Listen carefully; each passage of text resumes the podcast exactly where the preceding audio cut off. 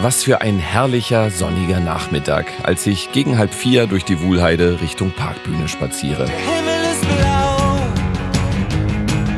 und der Rest deines Lebens liegt vor dir.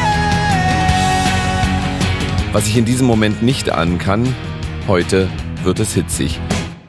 So sehr, dass ich in dunkle Schulzeiten zurückkatapultiert werde, mit einem strengen Lehrer. Ich möchte jetzt erstmal von dir hören, wo denn ein politisch ironischer Song von mir ist. Wenn du mir das gesagt hast, dann kann ich die Frage beantworten, lieber Marco. Der Mann ist nicht vorbereitet, ich schätze das nicht. Ja, dazu muss man wissen, ich kriege die Interviewzusagen immer drei Minuten, bevor es losgeht. Aber du hast doch die Fragen dir hoffentlich schon vorher zurechtgelegt und nicht erst in den letzten drei Minuten. Einig sind wir uns zumindest in einem Punkt. Die Ärzte sind eine politische Band. Beispiele dafür gibt es viele. Es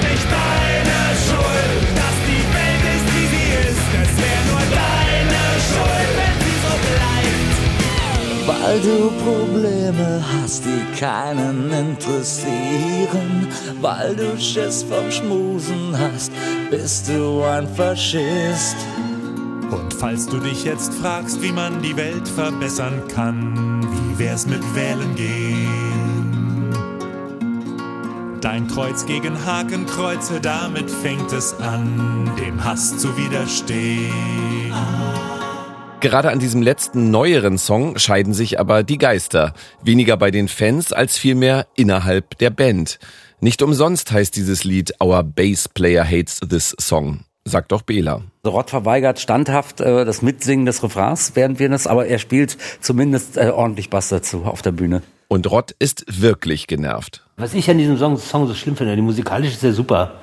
Ich, der Text ist mir zu undifferenziert. Beim Thema Politik gibt es also auch intern einiges zu diskutieren. Welchen Einfluss die Ärzte auf die politischen Vorlieben ihrer Fans haben, Ich muss aber dazu sagen, dass die Ärzte mich politisch auch sehr geprägt haben in meinen Teenie-Jahren. worüber sich Farin Urlaub ernsthaft aufgeregt hat Das hat mich so angekotzt, dass ich dachte, ich sage jetzt einmal mal als Mann bewusst was dagegen. und warum ich nach dem Wuhlheide-Konzert überzeugt bin, dass die Ärzte derzeit so gut wie noch nie sind. Das erfahrt ihr jetzt. Diese eine Liebe. 40 Jahre die Ärzte. Ein ARD-Podcast zur Berlin-Tour. Von mir, Marco Seifert. Folge 9. Friedenspanzer. Die Ärzte und die Politik. Als ich in den noch leeren Kessel der Parkbühne Wuhlheide blicke, bin ich überrascht, wie sehr mich das emotional bewegt. Es ist fast ein wenig wie nach Hause kommen. Mir haben diese großen Arenen mit ihren Konzerten in den letzten Jahren doch sehr gefehlt. Ich muss in der Wuhlheide immer an diesen Song denken, an 17.000 gröhlende Menschen.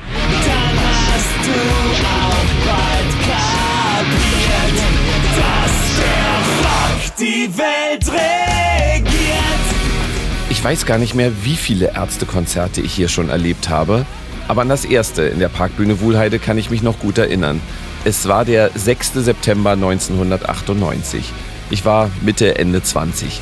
Ich kam früh, weil ich weit nach vorne wollte. Es war kalt und regnete. Und all das war mir egal. Auf den Tickets dieser Attacke Royal Tour waren Bela und Farin, abgesehen von schwarzen Stiefeln, komplett nackt, mit unrasiertem Intimbereich. Rott dagegen stand in coolem schwarzen Outfit und mit Sonnenbrille in der Mitte. Auf der Bühne waren die drei zum Glück komplett angezogen und spielten etwa drei Stunden, bis der vorgeschriebene Lärmschutz der Show ein Ende setzte. Und am nächsten Tag, beim Zusatzkonzert, war ich wieder da. Jetzt, fast 24 Jahre später, probt gerade noch die Vorband. Ruts DC. Politpunk-Legenden aus England. Die Band ist sogar älter als die Ärzte. Auf der Wiese vor der Bühne haben sich gerade ein paar hundert Fans eingefunden. Diejenigen, die eher einen entspannten Abend planen, setzen sich auf die Tribünen. Wieder habe ich das Glück, einen Termin bei einem der drei zu bekommen. Farin habe kurz Zeit, teilt mir die Tourmanagerin mit, während sie mich nach anstrengendem Treppensteigen hinter die Bühne bringt. Es ist das achte Ärztekonzert dieser Berlin-Tour, also auch mein achtes. Inzwischen herrscht so etwas wie Klassenfahrtstimmung. Mit jedem Security-Mitarbeiter, mit dem Fotografen, den Ton- und Lichtleuten wechsle ich immer ein paar Worte. Der Ärztemanager zieht mich mit dem Satz auf, Mann, jetzt muss ich nicht nur die drei jeden Tag sehen, sondern auch dich.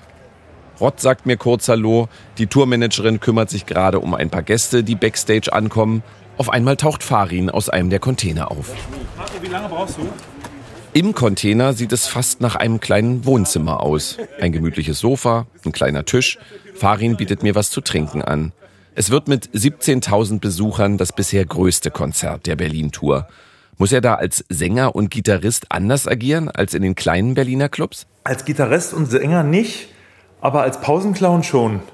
Du ähm, versuchst einfachere Sachen zu machen, nicht zu verhaspelte lange Ansagen. Und wenn sie irgendwie eine Choreografie machen sollen, muss die auch total stringent erklärt werden. Das ist schon ganz anders. Äh, also die Gags werden ein bisschen weniger und nicht so kleinteilig. Also so hihihi funktioniert nicht so gut. Man muss halt denken. Aber das ist eigentlich alles. Ansonsten, also Gesang und Musik ist genau das Gleiche. Aber heute soll es ja vor allem um die politischen Positionen von Die Ärzte gehen. Mit meiner ersten Frage, ich habe das am Anfang erzählt, lässt Farin mich lächelnd auflaufen. Wenn ich mir gerade deine politischen Songs angucke, gibt es da für mich, äh, korrigiere mich, wenn ich es falsch sage, zwei unterschiedliche Arten. Zum einen Augenzwinkern, äh, lustig, immer, also äh, Jetzt fällt mir ein Bela-Song ein, lustigerweise, aber äh, da gibt's, oh Gott, mir fällt gleich einer ein. Ich mache erstmal die, die ernsthaften, also sowas wie Deine Schuld oder Our Bass Player Hates äh, This Song, da, da ist keine, keine ironische Brechung drin. Genau. Aber es gibt Songs, und mir fällt gleich noch einer ein mit einer ironischen Brechung, ey, wie in der Schule. mit einer ironischen, ja, kommt noch. Ähm, ist das eine bewusste Entscheidung von dir? Also bei dir gibt's bei politischen Songs keine ironische Brechung? Ah, jetzt, jetzt versuchst du es, ich möchte jetzt erstmal von dir hören, wo denn ein politisch ironischer Song von mir ist. Wenn du mir das gesagt hast, dann kann ich die Frage beantworten, lieber Marco.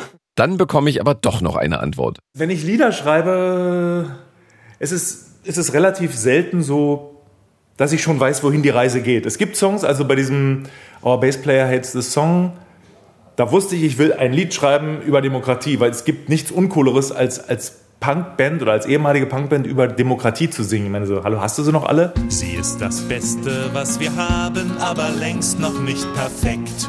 Nein, weit davon entfernt. Sie verlangt viel Arbeit, ist ein ewiges Projekt. Junge, hast du nichts gelernt? Ich habe mich in diesen Song beim ersten Hören verliebt. Rott wollte ihn gar nicht auf dem Album haben. Dieser Text über Demokratie, der kommt so für mich, da sind so, da sind so viele Stellen drin, wo ich jetzt so mit meinem Verständnis von, was ich für Demokratie richtig halte oder nicht, äh, da sind ganz viele Angriffspunkte drin. Das ist mir zu platt. So, also einerseits zu platt und andererseits auch der, den Ärzten irgendwie so unwürdig. So gab es eine Abstimmung in der Band, die ging 2 zu 1 für diesen Song aus. Der Kompromiss, der Song heißt Our Bass Player Hates This Song und Rott muss ihn nicht mitsingen. Solche Diskussionen konnte es in den ersten Jahren der Bandgeschichte nicht geben. Wir haben uns ja gegründet als Gegenentwurf zu allen Punkbands um uns rum. Scheiß Bullen, Scheiß Staat, äh, wir müssen Häuser besetzen. Das war natürlich alles äh, gefühlt richtig für uns, aber jetzt die 50. Band, die irgendwie einen Anti-Bullen-Song macht, das, das war komplett gegen uns. Deswegen haben wir uns auf die heile Welt der 50er Jahre zurückgezogen und haben halt da eine Prise komplette Absurdität reingeworfen. Also ein Lied wie Anneliese Schmidt, wovon handelt es jetzt wirklich? Handelt es wirklich von Kannibalismus oder ist es einfach nur komplett von vorne bis hinten bescheuert? Also du musst ja auch die Musik sehen, zu der es gesungen wird. Anneliese, mein Nachbarskind, du bist immer so gut drauf. Ich esse das Kind von meinem Nachbarn auf. Beim Comeback 1993 war dann zwar nicht Schluss mit lustig, aber es war eben nicht mehr nur lustig. Wir wollten eben anders sein. Das ging nach 93 nicht mehr, weil Hoyerswerda hat halt quasi für uns alles verändert. Und dann dachten wir, okay, jetzt ein Statement, wo wir ganz klar machen, wo wir stehen. Hm, ist ganz gut geworden. Also unser bester und wichtigster Song. Hass ist deine Attitüde, ständig kocht dein Blut.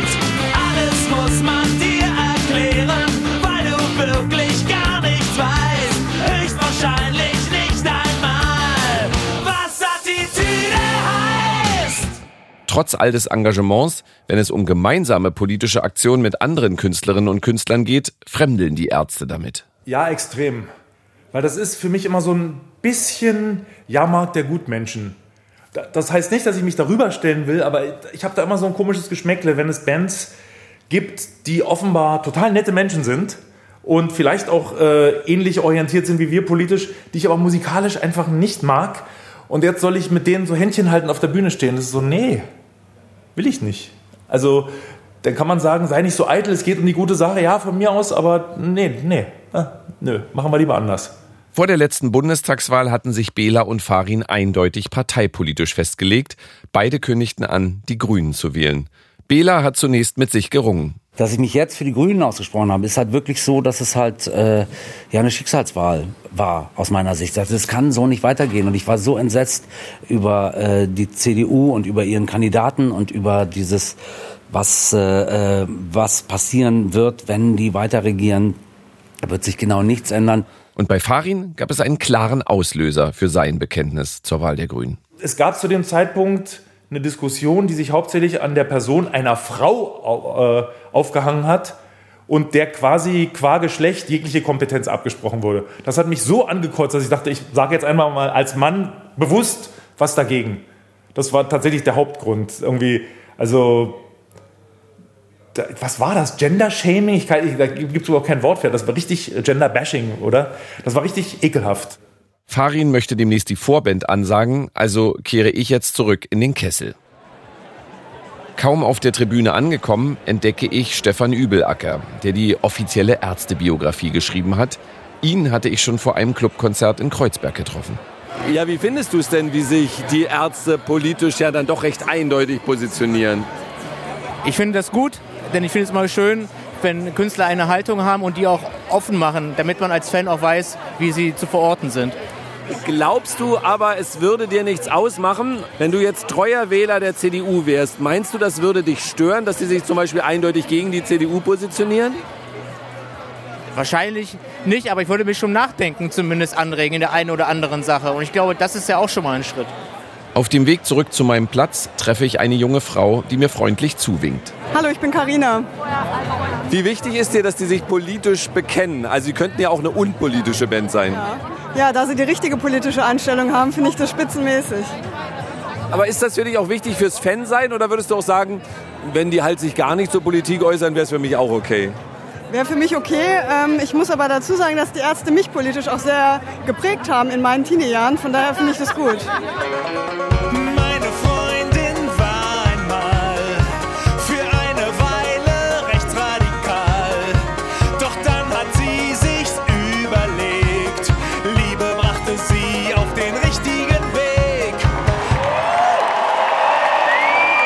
Das Konzert beginnt um 19.30 Uhr unter ohrenbetäubendem Jubel. 17.000 sind dann doch lauter als ein paar hundert Clubbesucher. Auch heute verrate ich nichts von der Setlist. Nur so viel. Es tauchen Klassiker auf, die sogar ich als Hardcore-Fan fast vergessen hatte. Insgesamt spielen sie fast drei Stunden. Jede Menge ungeplante Zugaben. Es ist ein Feuerwerk, wie ich es Bela Farinrott vor Jahren nicht mehr zugetraut hätte. Okay, einen muss ich verraten. Das war so, so schön. Mach die Augen zu und küss mich. Und dann sag, dass du mich liebst. Ja, ich hatte Tränen in den Augen. Und ich war bei weitem nicht der Einzige. Mir fällt es schwer, einzelne Ärztekonzerte zu bewerten. Ich hatte achtmal Spaß. Im Schokoladen, im Privatclub, im Franz, im Lido, im SO36, im Heimathafen Neukölln und in der Zitadelle Spandau und jetzt hier in der Wuhlheide. Immer wieder werde ich gefragt, welches Konzert war das Beste? Aber es gibt ja noch uns oder Philipp Bohr. Wir sind noch älter und noch besser als je zuvor. Wir sind wie guter Whisky viele Jahre gereift. Warum dauert es so lange, bis ihr endlich begreift? Wir sind die Besten! Ich kann beim besten Willen nicht sagen, welches das beste Konzert war. Jedes war auf seine Art besonders. Und nein, die Sprüche sind nicht jedes Mal die gleichen. Das wurde ich bisher ungefähr 30 Mal von Ärztefans gefragt. Jedes Konzert von Die Ärzte ist einzigartig.